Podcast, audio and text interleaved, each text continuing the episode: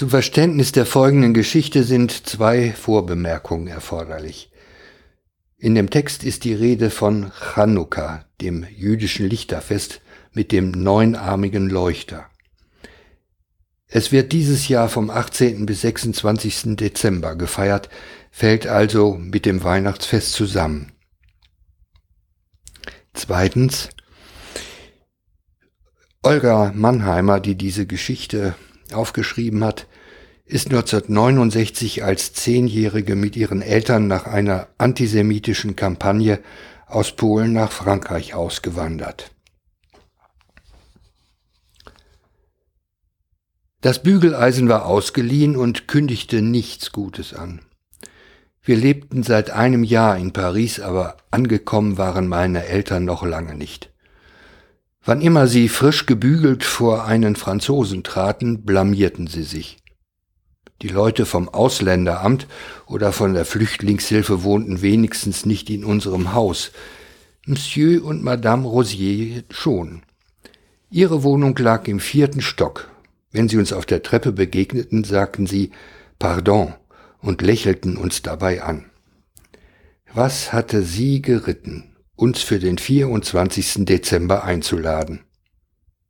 Jetzt bügelte meine Mutter Vaters Anzug, während er mit dem Sprachführer in der Hand französische Sätze deklamierte, nach polnischen Ausspracheregeln. Dem Klang nach hätte Jesus Fetes ebenso gut tscherkessisch sein können, jedenfalls nichts, was ein Franzose als Je vous souhaite des joyeuses fêtes zu deuten vermochte. Ich wünsche Ihnen ein frohes Fest.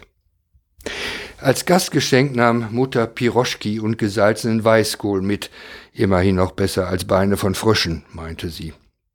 Vater bekam weder die Anzughose noch die Jacke richtig zu.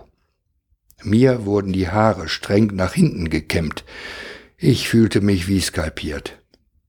Als wir uns auf den Weg in den vierten Stock machten, wäre ich lieber zum Amt gegangen oder äh, in ein Waisenhaus. Meine Eltern kannten keine Weihnachtslieder, sie sprachen kein Französisch und sie hatten auch keine Ahnung, wie man sich in Paris bei Tisch benimmt. Joses Fetes, übte Vater noch, bevor er die Klingel drückte. Ich wünschte, wir wären in Polen geblieben. Dort kam keiner auf die Idee, Juden an Weihnachten einzuladen. Dann öffnete ein alter Mann die Tür und begrüßte uns mit Chag Sameach. Auf dem Fensterbrett stand ein Chanukka-Leuchter. Der Mann hieß Rosenblatt und war der Vater von Monsieur Rosier. Im Jahr 1970 fielen Weihnachten und Chanukka zusammen. Chag Sameach heißt frohes Fest.